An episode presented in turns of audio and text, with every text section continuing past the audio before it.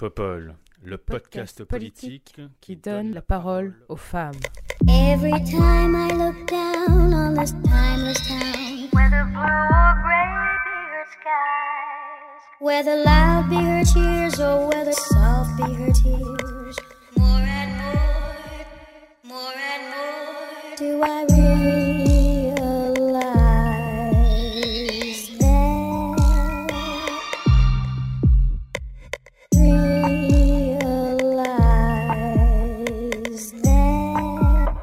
Bonjour, bienvenue sur ce quatrième épisode de la deuxième saison de Popol. Et pour ce quatrième épisode de la deuxième saison de Popol, j'ai le plaisir de recevoir Laurence Makiaba. Bonjour Laurence, Bonjour Léa, bonjour à tous. comment vas-tu? Ça va super bien. Alors, parle-nous de toi un peu s'il te plaît Laurence. Alors, je suis euh, une chef d'entreprise. J'ai 40 ans dans quelques semaines, donc il va falloir s'y habituer. Euh, je suis euh, porte-parole d'un parti nationaliste qui s'appelle Alliance nationale Guadeloupe. Alors, je précise nationaliste euh, euh, dans le sens où nous euh, luttons pour, pour l'existence institutionnelle d'une nation guadeloupéenne, pas nationaliste au sens LR, Zemmour euh, et tout le reste rabougri, mais vraiment parce qu'on lutte pour que le peuple guadeloupéen est sa nation. Voilà. Je suis présidente d'une commission au Césaire de la Guadeloupe. Donc, je suis présidente de la commission nouvelle génération numérique, nouvelle économie et internationalisation. Voilà. Donc, euh, et euh, par ailleurs engagée euh, sur d'autres causes euh, dans la culture en Guadeloupe. Voilà. Super, ravie de t'accueillir. Merci beaucoup Laurence. Et nous avons aussi le plaisir d'accueillir Claire Louis. Bonjour Claire, Bonjour Léa, comment vas-tu? Ça va un petit peu fatiguée parce que je viens d'avoir ma troisième injection de vaccin, mais Ah. euh, ça va. Félicitations. Est-ce que tu nous parlerais de toi s'il te plaît? Euh, oui, bien sûr. Donc, je m'appelle Claire Louis.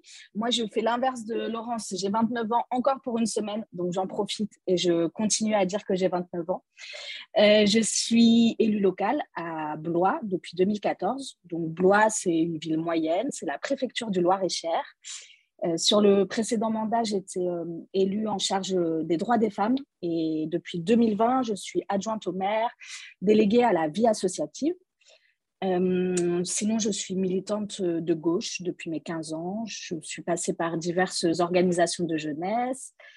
J'ai été adhérente au PS, que j'ai quitté en 2017 après la campagne de Benoît Hamon.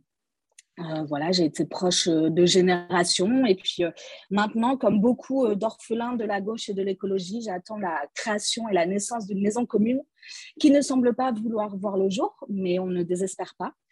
Euh, voilà. Et puis, euh, sinon, professionnellement, je suis chargée de vision dans une compagnie de théâtre. Ok, génial. Et nous avons aussi le plaisir de recevoir Pancini. Bonjour Mao.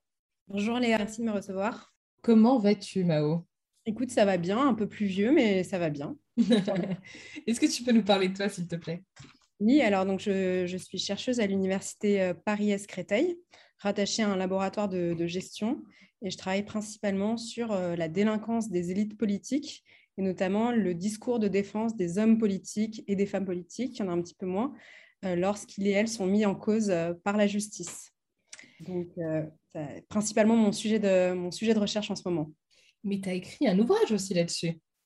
Oui, alors j'ai sorti un petit essai euh, aux éditions de l'Aube il y a quelques semaines qui s'intéresse euh, à la façon dont les hommes politiques euh, qui ont été condamnés par la justice, donc François Fillon, Nicolas Sarkozy, Jérôme Cahuzac, en- entre autres, se défendent. Et ce qui est intéressant de constater, c'est que quel que soit leur parti d'origine, leur conviction politique, ils se défendent tous de la même façon.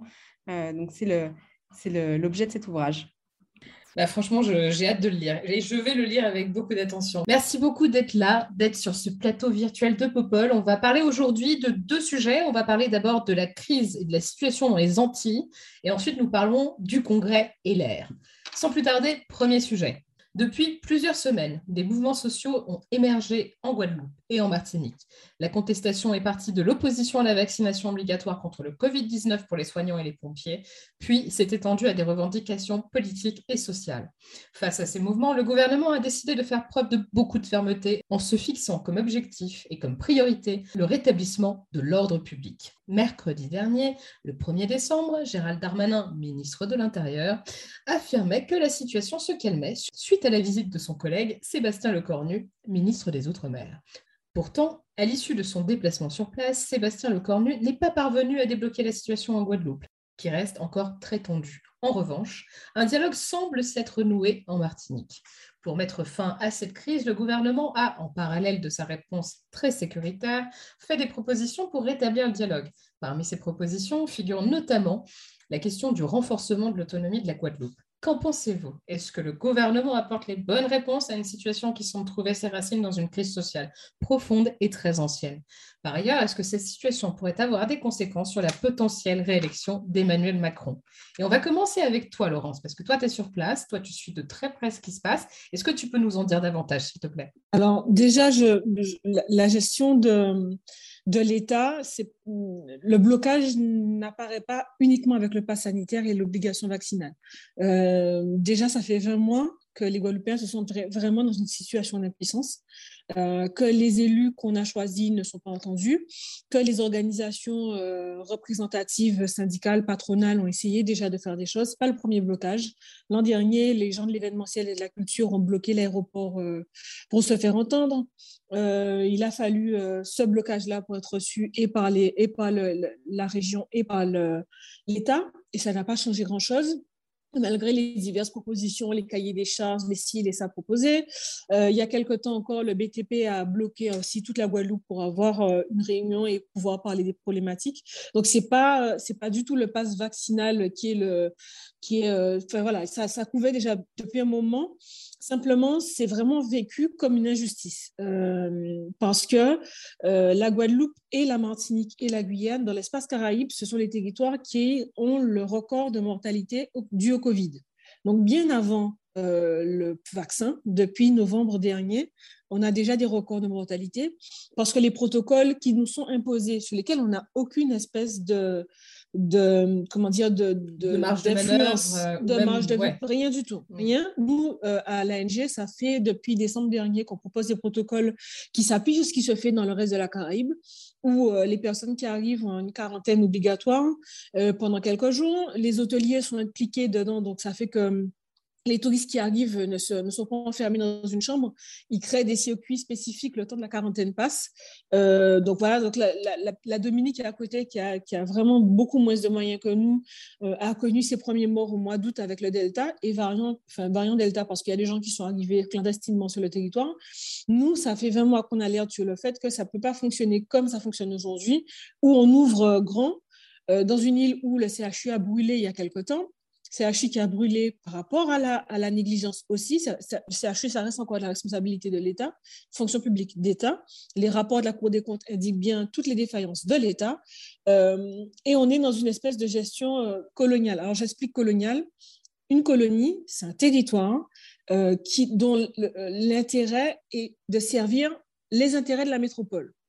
C'est-à-dire qu'on ne réfléchit jamais aux intérêts de la propre colonie notre façon de, faire de l'agriculture, c'est toujours une façon de faire l'agriculture coloniale. 80% de ce qui est produit est produit pour être exporté en France et 20% pour nourrir la population. 80% de ce qu'on mange vient de France parce que vu qu'on est un département français, ben, on n'a pas les mêmes accords avec le reste de la Caraïbe pour pouvoir se faire euh, livrer des choses qui viendraient d'Amérique qui est tout près ou d'Amérique du Sud, autre chose.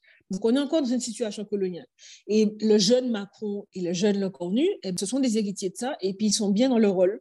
Et quand ils, euh, quand ils gèrent nos départements, c'est véritablement dans, ce, dans, un, dans cet héritage-là vraiment quelque chose de vertical, où on nous impose des choses, où on n'a pas les, les, moyens de faire ou de dire. Euh, je prends par exemple la dernière crise, la, dernière vague, qui a vraiment été la première fois qu'on a vu une grosse vague. Euh, au mois d'août, donc la quatrième vague, puisque les autres vagues, on a souvent été en dessous en termes de, de vagues épidémiologiques, même si on a plus de morts en vagues épidémiologiques au mois d'août, c'était vraiment la plus grosse vague euh, qu'il y a eu. Euh, monsieur euh, Le Cornu, on fait venir des renforts, des renforts qui étaient nécessaires. Je ne suis pas en train de dire que les renforts n'étaient pas nécessaires. C'était nécessaire, mais un, ça montre la désorganisation clairement des services à l'intérieur parce qu'on a, a, vraiment eu des pertes de chance parce que tout bêtement, vu que les restes concentrent tout, toute la discussion et ne collabore avec personne, pas même la conférence de la santé qui fait partie des organes de l'ARS, euh, ben, les infirmières libérales, par exemple, se, retrouvent euh, embêtées à trouver où est-ce qu'elles ont euh, des appareillages pour donner de l'oxygène aux gens. On est sur des choses comme ça. mais M. Lecornu gère ça comme. Et donc, dans les médias parisiens, on a vu tous ces camions qui arrivent, sauf qu'on n'a pas demandé aux sapeurs-pompiers de quoi ils avaient besoin. Donc, on a fait venir plein de pompiers, alors qu'on a plein de pompiers en Guadeloupe, plein de pompiers volontaires, mais on a plein de camions en panne qui sont jamais réparés depuis des années. Donc, quand on fait venir plein de pompiers qui ne pourront pas conduire les, camions, ça ne sert à rien. Pareil pour le CHU, où il n'a pas été euh, concerté non plus le CHU. Et donc, on a fait venir des spécialités dont on n'avait pas besoin on s'est retrouvé avec des pharmaciens qui étaient là, qui se promenaient dans les couloirs. Parce que, je ne dis pas que c'est tout le monde, mais parce qu'il n'y a pas cette concertation-là, parce qu'on est dans une gestion où on essaie d'envoyer un message d'abord à la, métropole, d'abord à la France, avant d'essayer de, de, régler les problèmes des Guadeloupéens, ben ça donne ça. Pour la crise, on est exactement dans le même cadre. Quand le Cornu arrive, il dit on a levé les barrages, il n'en reste plus que neuf, c'est faux. Clairement, l'île est bloquée. Elle est toujours bloquée là encore. Euh, il y a des barrages qui sont totalement euh, impraticables et hermétiques. Euh, donc, ça, ça, ça, ça, exacerbe encore plus, ça provoque encore plus. Et on l'a vu quand le préfet a, mis un couvre-feu, mais ça, ça, a donné des, des, échauffourées, ça a donné des pillages, ça a donné des scènes assez, assez particulières. Donc, quand la demande d'autonomie que nous, on porte à l'ANG arrive, elle est vécue vraiment comme un camouflet. Elle est vraiment, vécue vraiment comme... comme on va dire, bah, allez-y, démerdez-vous. De toutes les façons, c'est que vous n'irez pas là-dedans. Enfin, voilà. Même si c'est une vraie demande, à mon avis, en tout cas, on est, euh, l'ANG s'est remonté. Alors, c'est un, un, groupe qui existe depuis une quinzaine d'années. Après le premier confinement, quand on a vu cette impuissance-là, on est plusieurs à s'être remis euh, ensemble à avoir porté notre projet, à, à, porter notre façon de penser aussi, à penser à partir de nous-mêmes et arrêter de demander à Paris à chaque fois euh, voilà, parce que même si on sait qu'on a raison quelque part de demander à Paris de faire sa part, enfin de demander à la France de faire sa part dans, dans ses compétences, puisqu'on paye des impôts comme tout le reste de la France, euh, on se rend bien compte qu'il n'y a pas la volonté, on se rend bien compte qu'il n'y a pas l'envie d'entrer dans ces discussions-là, de, de, faire le minimum. Euh, on est arrivé en, se lançant, en se lançant en étant troisième, en, en, quelques, quelques mois avant l'élection, on est arrivé troisième. Donc, avant tous les partis qui étaient là depuis des d'années, on est arrivé troisième. Donc, pour nous, il y a une vraie volonté pour les Guadeloupéens d'y aller, mais la façon dont c'est géré dans ces faits, euh, ça ne répond pas aux problématiques, ça ne, ça, c'est véritablement méprisant et c'est une communication qui est pensée et faite depuis Paris pour Paris. Ouais, ça c'est vrai que moi je partage et je te remercie beaucoup de, euh, de tous ces développements qui sont fondamentaux et qu'on n'a pas, hein, nous ici, il y a quand même une mhm. partie euh, de l'information qui nous échappe, donc euh, c'est génial. Merci beaucoup, beaucoup, beaucoup d'avoir pris le temps de nous expliquer et de comprendre aussi comment les choses sont perçues et ressenties sur le terrain, parce que c'est un peu ça. Mhm. Mao, est-ce que toi, tu partages et tu, tu sens un peu cette, cette domination hein, que nous a décrite Laurence euh, par rapport au pouvoir central qui est euh, très vertical? Alors déjà, moi, je trouve, hein, et c'est pour ça que je, marche dans ce que tu viens de dire à 100%, Laurence, moi, je trouve que c'est déjà le cas ici euh, en métropole, le pouvoir est très vertical, tu vois, même en étant à Paris, moi, je suis proche du pouvoir physiquement, mais alors je sens qu'il y a une verticalité absolue, mais même hein, pour certains élus, que ce soit des élus locaux, mais même les parlementaires le ressentent, donc ça c'est clair. Est-ce que toi tu trouves aussi, donc Mao, que la situation qui est décrite par Laurence, est une situation d'abandon dans un certain sens et euh, situation coloniale. Et je pense que le terme, euh, effectivement, est certainement approprié dans le sens où on se sert un peu de la Guadeloupe et des Antilles de manière générale comme une espèce euh, voilà, de lieu de marché où on va récupérer un certain nombre de ressources. Après, il y a aussi cette domination culturelle hein, qui se veut en quelque sorte et qui s'exerce encore ça, c'est clair, et on le voit aussi dans d'autres pays, euh, notamment euh, le pays où euh, la France a, exercé un pouvoir colonial. Et c'est vrai qu'on comprend en fait aujourd'hui la frustration des, gens dans les Antilles. On comprend. à la fois, on leur, on leur, impose des choses, mais par ailleurs, on leur donne pas les moyens de vivre correctement. oui, bah, tout à fait. Enfin, pour, pour réagir à, à ce sujet, c'est vraiment que en quittant Paris qu'on se rend compte à quel point la politique nationale en fait est parisiano-centrée et ça se, ça, se, ça se perçoit de façon très ténue euh, les radios nationales, par exemple, euh, sont produites par des gens qui habitent en région parisienne, qui, euh, qui ont grandi, qui ont été socialisés pour la plupart en région parisienne, qui vont chercher des intervenants et des intervenantes qui habitent en région parisienne. Enfin, c'est vraiment, et c'est en quittant en fait la capitale qu'on s'en rend compte. Et donc, c'est la même chose, c'est la même chose pour l'accès aux services publics. de manière générale, on sent bien que les initiatives viennent d'abord de Paris et ensuite elles se diffusent ailleurs.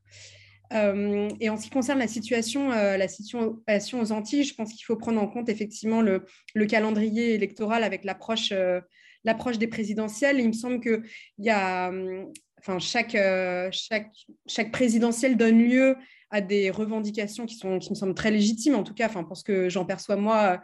de la part des habitants des, des, Antilles. Et je me demande, en fait, en réfléchissant, puisque nous, ici, enfin, en métropole, on parle, enfin, aux Antilles aussi des présidentielles, de quelle façon en fait les mouvements euh, aux Antilles pourraient euh, être pris en compte en fait euh, par les candidats et les candidates aux présidentielles et, faire maintenir une forme de pression.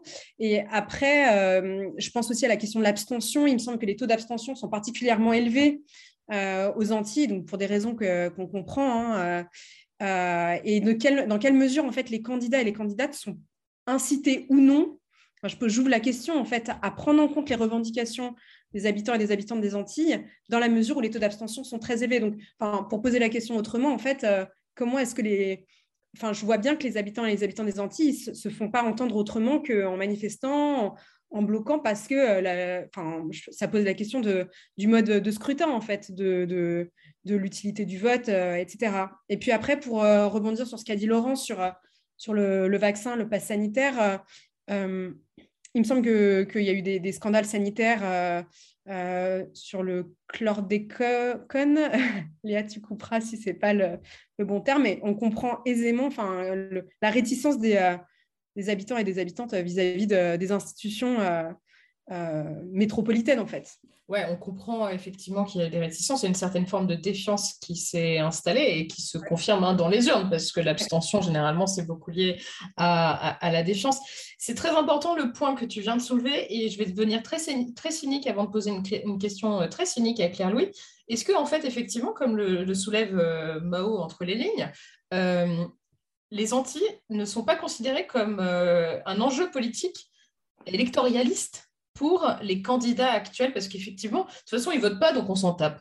Et c'est un peu ce qu'on voit aussi pour un bon nombre de personnes qui sont, euh, qui sont minorisées en France. Ils se disent, bon, bah, de toute façon, ça, sert à quoi qu'on aille chercher cet électorat? Ils ne vont pas nous donner des points. Est-ce que de manière très cynique, tu penses qu'un certain nombre de candidats ont décidé finalement de euh, prendre un peu hein, euh, la ligne du gouvernement très sécuritaire en disant, il faut rétablir l'ordre, rétablir l'ordre, je n'ai pas besoin de, donner des noms pour, pour vous compreniez à qui je fais allusion, mais est-ce que tu trouves qu'il y a vraiment ce côté très cynique de la part des, candidats à la présidentielle actuellement, Claire, ou est-ce que tu trouves qu'il y en a qui se distinguent quand même et qui ont envie de prendre en considération la crise sociale qui est en train de, d'asphyxier les populations euh, dans les entiers? Eh ben, alors, c'est vrai que hum, c'est une question très cynique, Léa, merci. Euh, effectivement, moi, quand j'ai commencé un petit peu à réfléchir à, la question des, Antilles, euh, moi, je ne suis pas du tout spécialiste du sujet, c'est un territoire que je ne connais pas du tout, je m'en sens très éloignée. Alors, je peux que me retrouver hein, dans les propos sur la centralisation parisienne du pouvoir. En tant que provinciale, c'est effectivement quelque chose qu'on ressent très fort. Et donc, j'imagine que dans les territoires d'outre-mer, euh, ça doit être décuplé euh, de par euh, à la fois la distance géographique, mais aussi par euh, l'histoire de, de, ces territoires.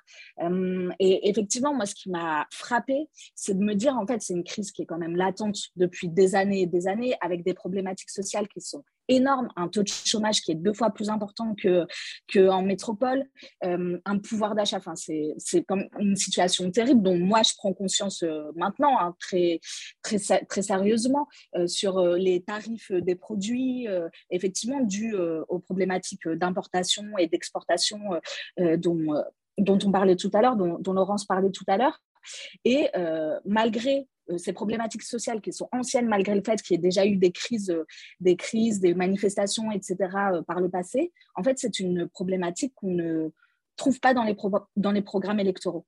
Euh, alors bon, je suis pas allée rechercher euh, tous les programmes électoraux sur des années ou voilà, mais en tout cas, ça n'a jamais été un sujet central euh, des débats politiques nationaux. Et, et ça, c'est très frappant, alors que la question, enfin, finalement, la, la, question sociale, la priorité sur la, la, question sociale, elle doit, elle doit se poser partout. Et donc, moi, je trouve ça assez incompréhensible que c'est un sujet qui nous, qui nous occupe aussi peu.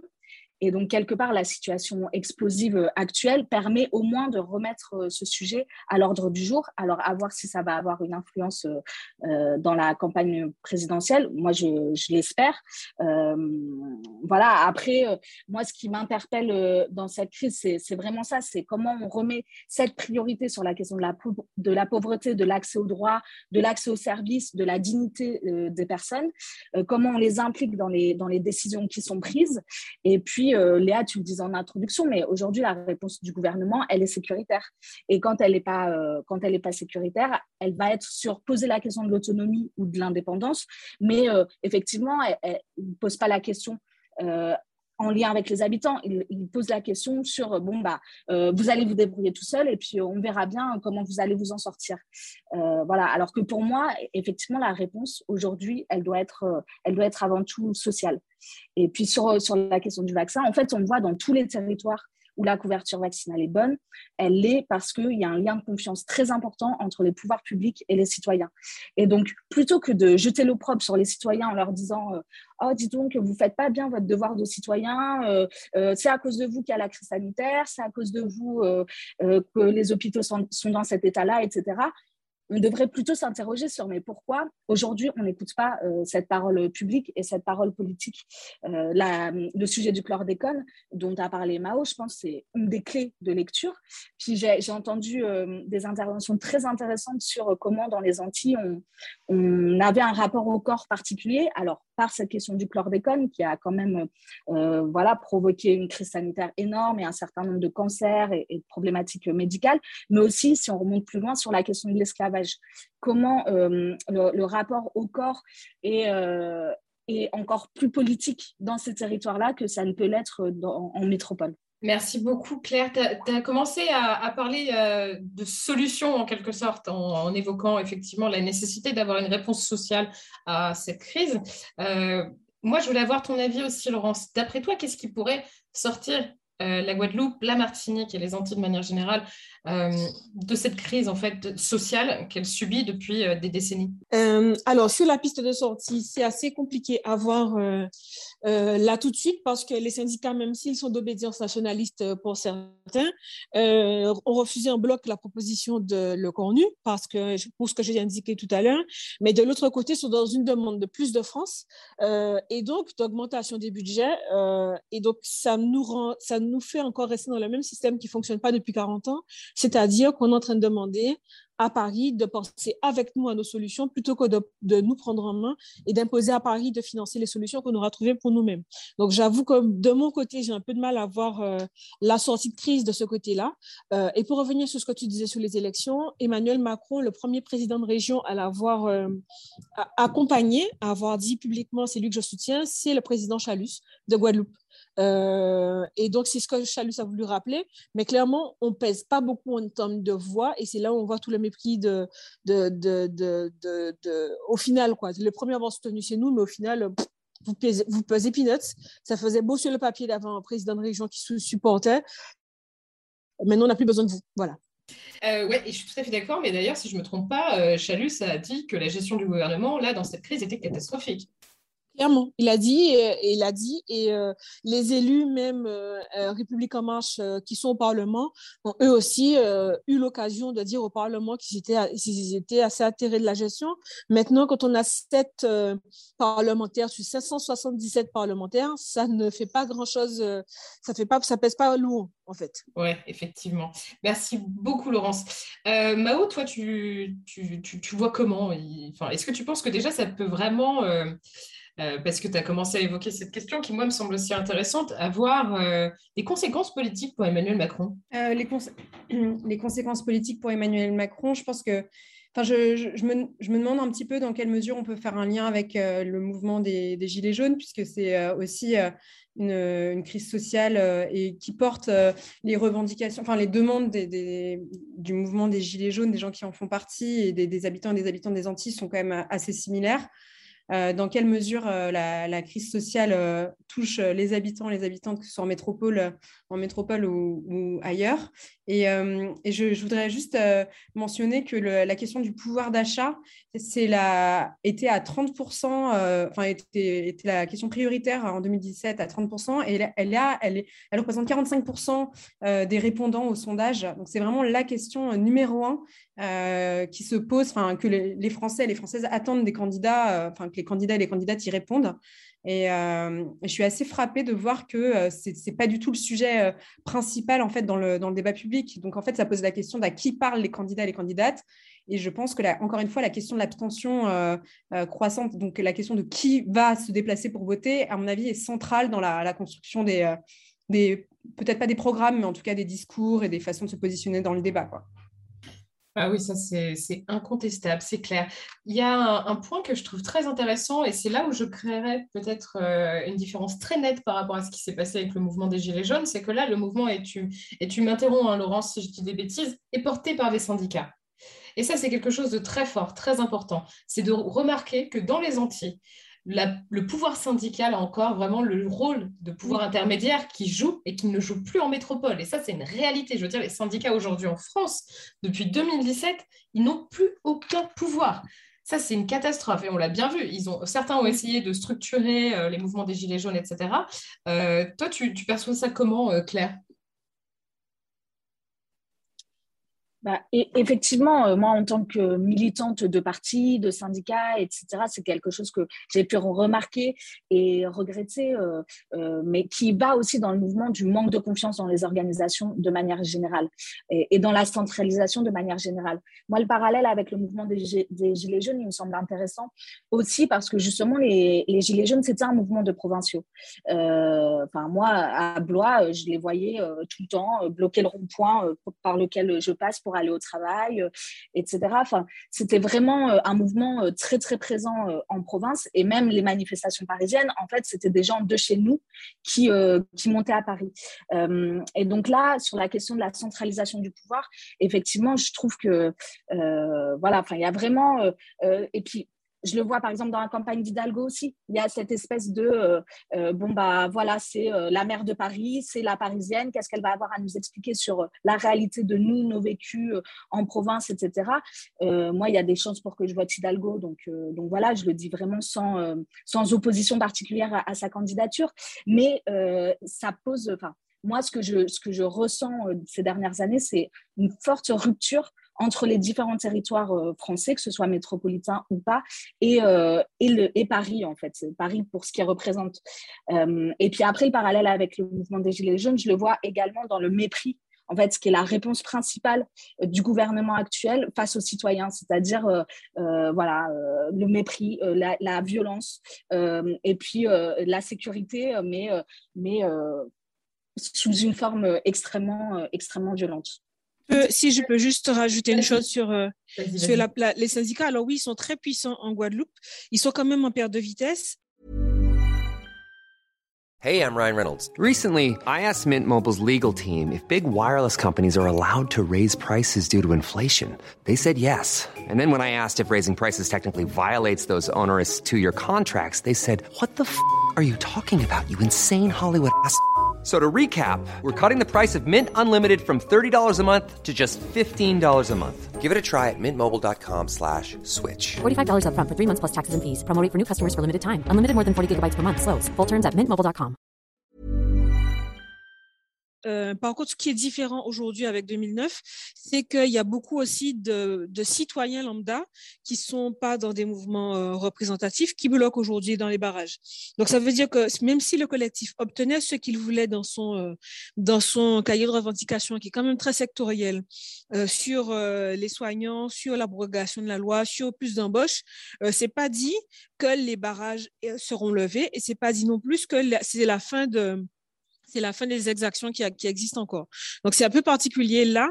Ça montre vraiment un ras-le-bol. Ça montre vraiment que euh, les Guadeloupéens, dans leur ensemble, euh, sont fatigués. Donc, c'est pour ça qu'on voit peu mal la porte de sortie. S'il fallait juste attendre que les syndicats disent OK, on lève, à la limite, euh, il suffit de négocier avec eux. Là, de mon côté, je vous avoue que je ne vois pas du tout comment on s'en sort, puisque ce sont des citoyens, beaucoup qui se sont mobilisés et que les syndicats ne disent pas forcément ce qu'eux, ils ont envie d'entendre. Merci beaucoup. Merci pour ces précisions, Laurence, aussi. Merci beaucoup à toutes les trois pour vos éléments sur cette question qui est fondamentale et qu'il faut absolument qu'on continue à suivre. Il ne faut pas que ce soit un énième événement euh, qu'on oublie et que rien ne change. Donc voilà, je, salue ton combat et je vous dis bonne chance euh, sur place. Euh, avec, avec ce qui est en train de se passer. On va passer au deuxième thème, si cela vous convient, et on va parler, bien sûr, hein, puisque les résultats sont tombés, donc Aujourd'hui, nous, enregistrons, le, podcast est publié demain, mais donc euh, nous, venons d'apprendre que euh, Valérie Pécresse est investie par les Républicains pour représenter les couleurs du parti euh, à la présidentielle. Donc après sept semaines de pré-campagne placées sous les thèmes de l'immigration et de la sécurité, Éric Ciotti est quand même arrivé en tête du premier tour du Congrès pour l'investiture du Parti Les Républicains pour l'élection présidentielle jeudi dernier, on le rappelle, avec 25,59% des voix. La présidente de la région Île-de-France, Valérie Pécresse, est arrivée juste derrière lui avec 25% des voix. Ce premier tour a écarté celui qui s'était autoproclamé candidat naturel de la droite pour, pour finalement le placer en quatrième position derrière Michel Barnier. Le deuxième tour de ce scrutin interne s'est donc tenu aujourd'hui et a consacré la victoire de l'ancienne ministre de Nicolas Sarkozy. Aussi, ce sera donc Valérie Pécresse qui représentera les couleurs des Républicains pour l'élection présidentielle. Ce vote nous indique très clairement que le Parti républicain confirme son ancrage dans une droite identitaire qui a parfois du mal à se distinguer de l'extrême droite, notamment sur les questions sécuritaires et d'immigration comme j'y vais. Que pensez-vous de ce résultat? Est-ce que cette candidature pourrait faire de l'ombre à Emmanuel Macron et pourrait-elle en, revanche, permettre à Éric Zemmour de récupérer celles et ceux qui ont été déçus et qui auraient préféré investir Éric Ciotti? Et dernière question, où est donc passée la droite libérale? Qu'incarnait si bien Giscard.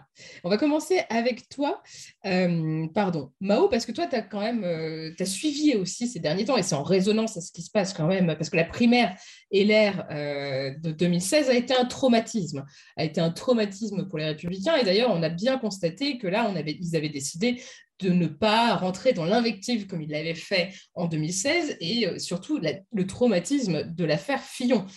Comment tu vois un peu finalement comment l'affaire Fillon a éclaboussé sur le parti et est-ce que ça explique aujourd'hui que finalement ce soit Valérie Pécresse qui peut-être fait preuve de moins d'impunité que certains hommes qui soit celle qui va représenter les couleurs du parti?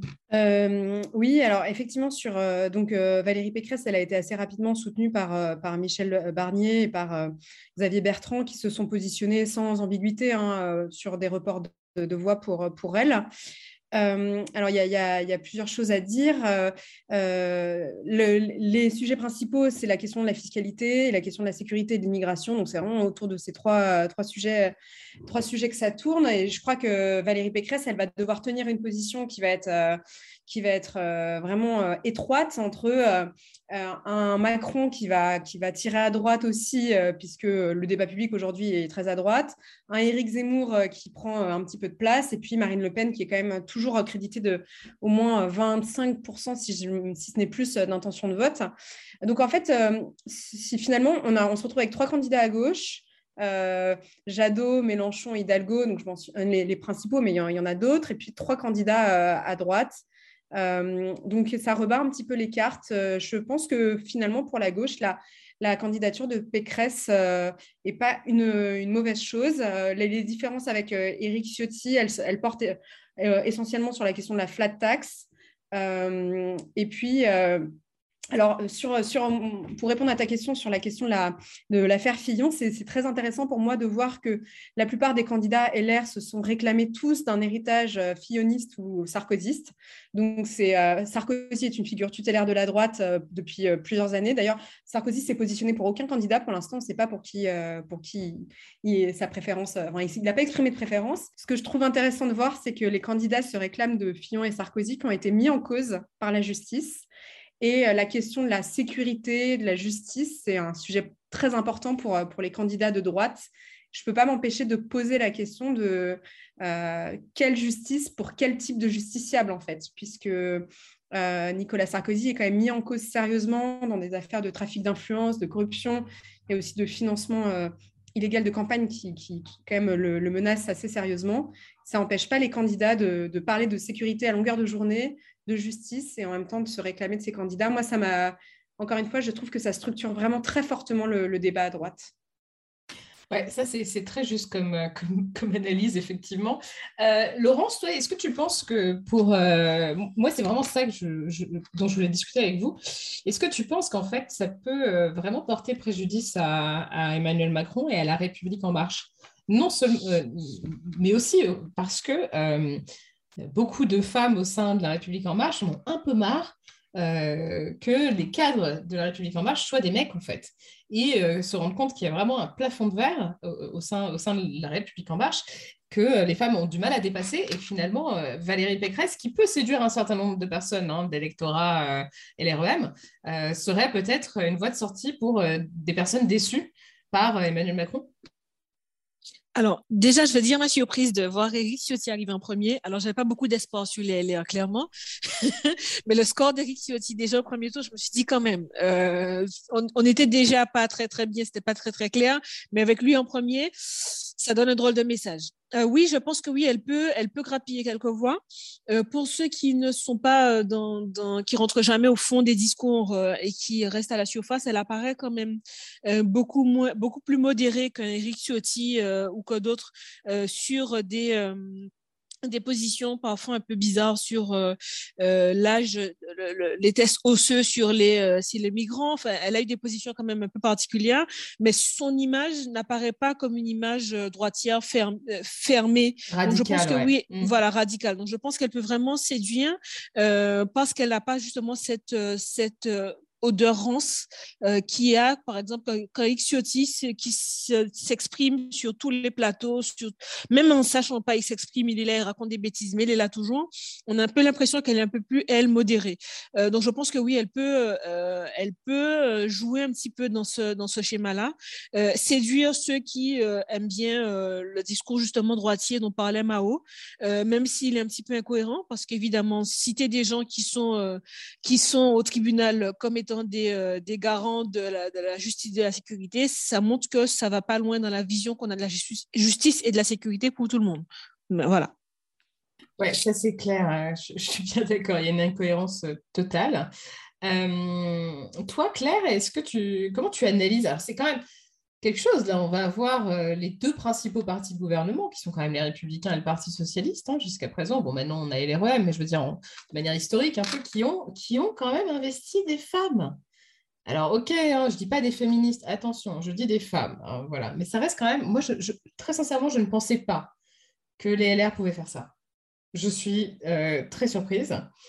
Euh, toi, tu, tu l'analyses comment, Claire Effectivement, c'est surprenant puisque c'est la première fois euh, dans l'histoire de la droite républicaine hein, que c'est une femme euh, qui va les représenter à l'élection présidentielle. Euh, je suis contente d'entendre euh, que le PS et LR sont encore les principaux partis de gouvernement, mais euh, je pense que c'est plus, c'est plus vrai.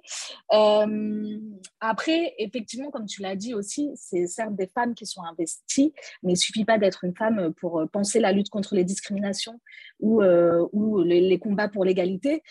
Pécresse, c'est quand même celle qui fait voter, euh, en tant que présidente du Conseil régional d'Île-de-France, qui fait voter des subventions euh, pour des associations anti-IVG.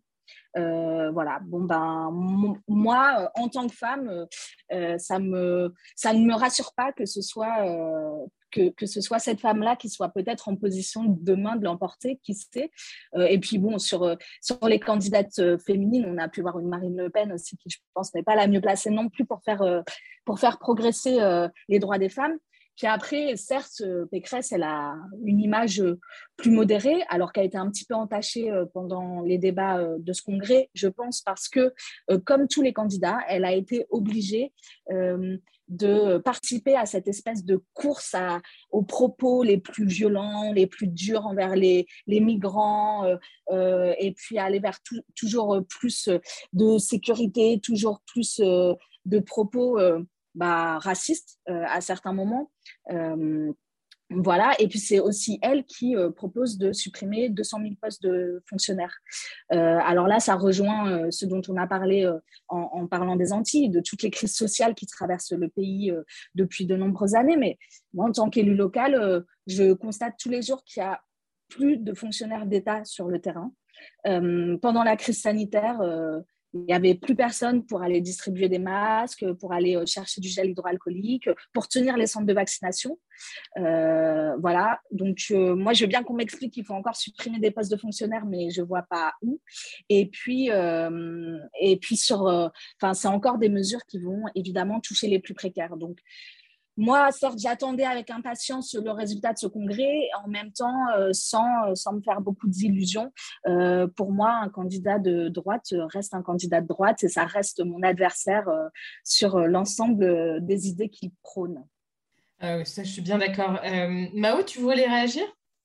Oui, je voudrais réagir effectivement. Donc, euh, effectivement, le, débat s'est cristallisé euh, sur une droite très dure depuis quelques années. Et puis, chaque nouvelle présidentielle, c'est de nouveau euh, des débats très, très durs avec une course à l'échalote de propos plus violents les uns que les autres, que ce soit Zemmour, Le Pen, Ciotti et, leurs adjudants.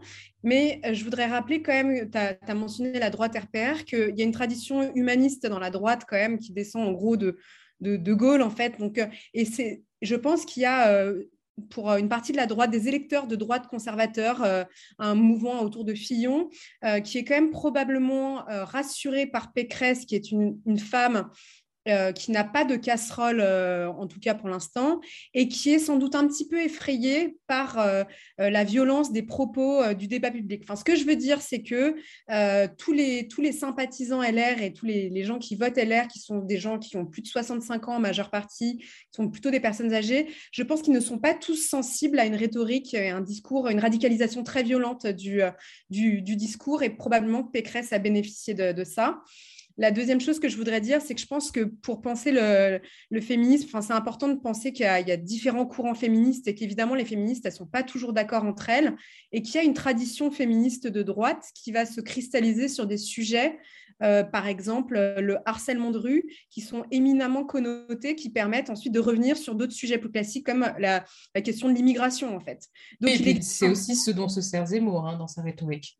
Tout à fait, tout à fait. Mais donc, euh, pour, euh, l'exemple le plus, le plus connu, c'est celui de Marine Le Pen qui se déclare féministe, on va dire, en gros, pour, euh, pour pouvoir ensuite cibler les hommes, les hommes des minorités ethniques, hein, qui sont considérés comme le principal problème féministe en France, qui n'existerait pas, alors qu'on voit bien avec PPDA, et Hulot, pour ne, pour ne pas les citer, que la question du harcèlement, elle, euh, est pervasive à tous les, tous les milieux.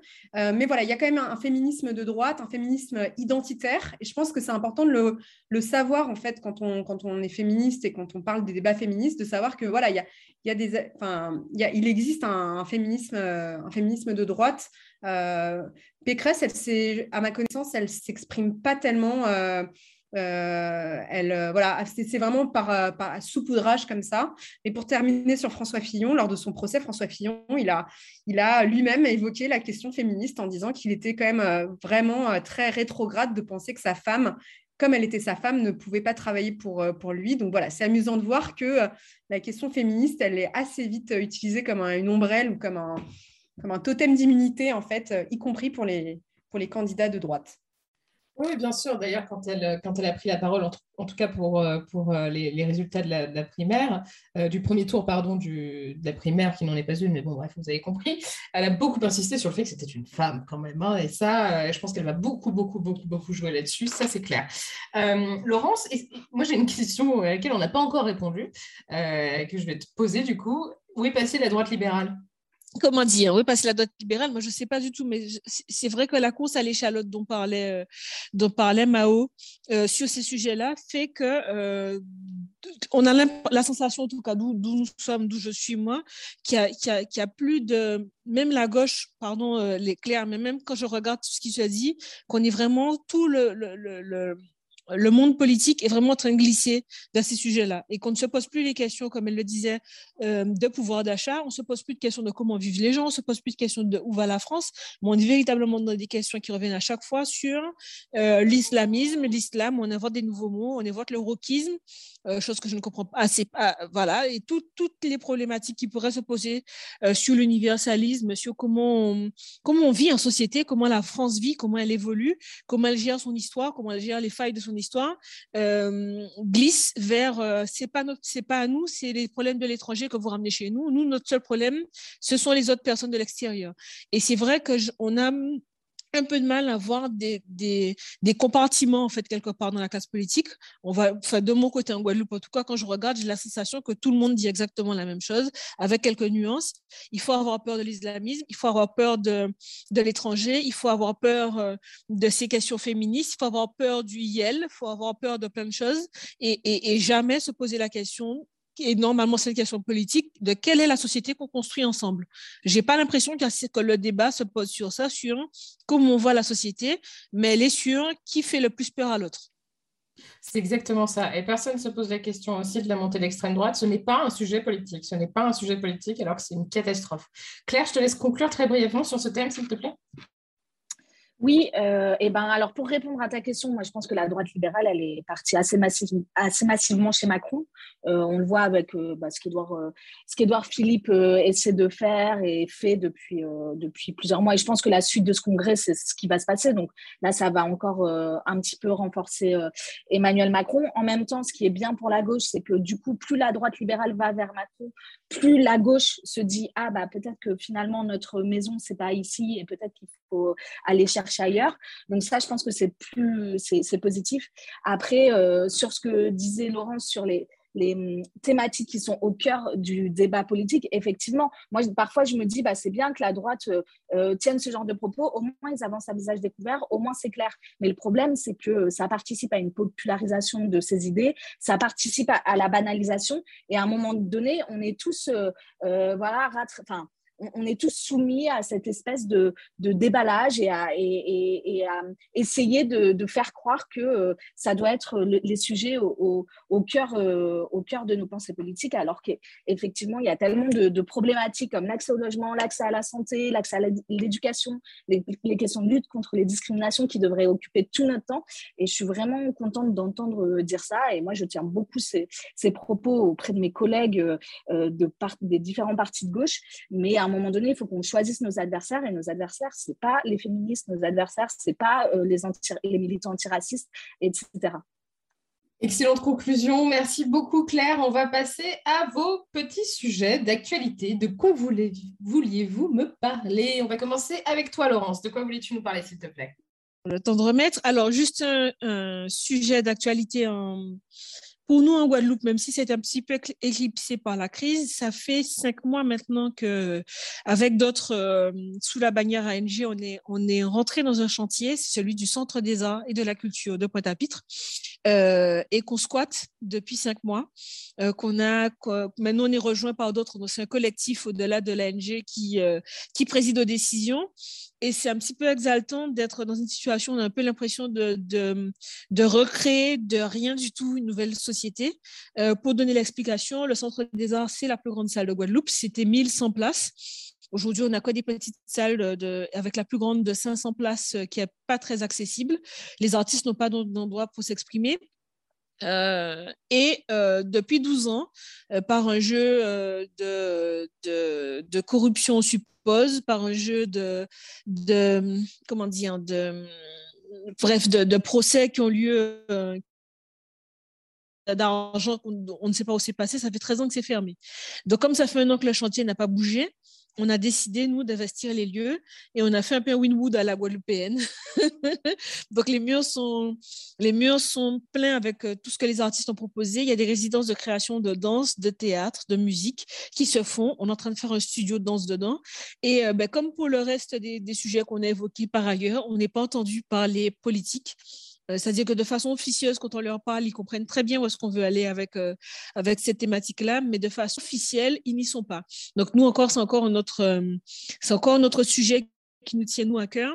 et comme notre lettre motive à l'ANG, c'est de dire qu'on ne peut pas demander toujours aux autres avant de s'organiser, eh ben, on a décidé, même si c'était légal, de rentrer dedans. Donc voilà, c'est un petit peu ce que je voulais porter à, à votre attention sur, sur ce qui se passe en Guadeloupe. Voilà. Merci beaucoup, Laurence, et bravo pour ce combat pour la culture. Euh, Mao, de quoi voulais-tu nous parler, toi, s'il te plaît?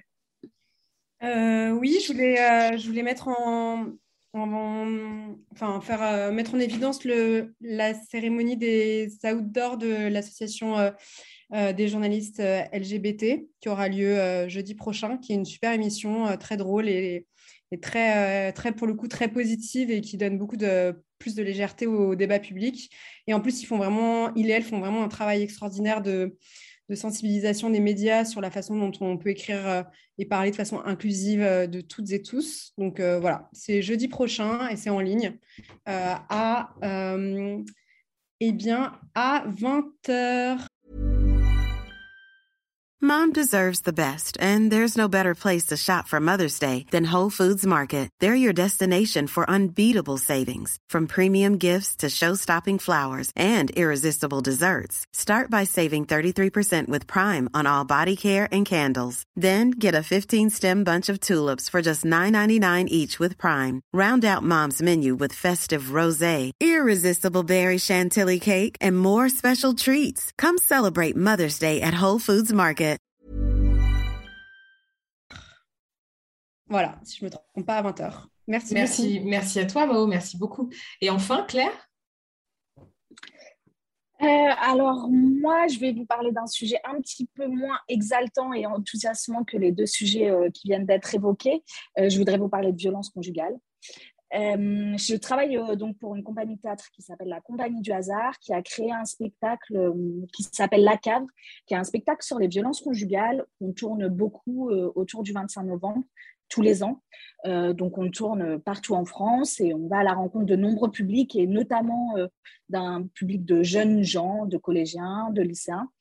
Euh, c'est toujours un moment très fort pour nous, très émouvant, euh, très formateur. Euh, à chaque fois, durant les débats, on, est dépositaire de témoignages très durs et on se retrouve à devoir accompagner un certain nombre de femmes victimes ou d'enfants victimes de violences intrafamiliales.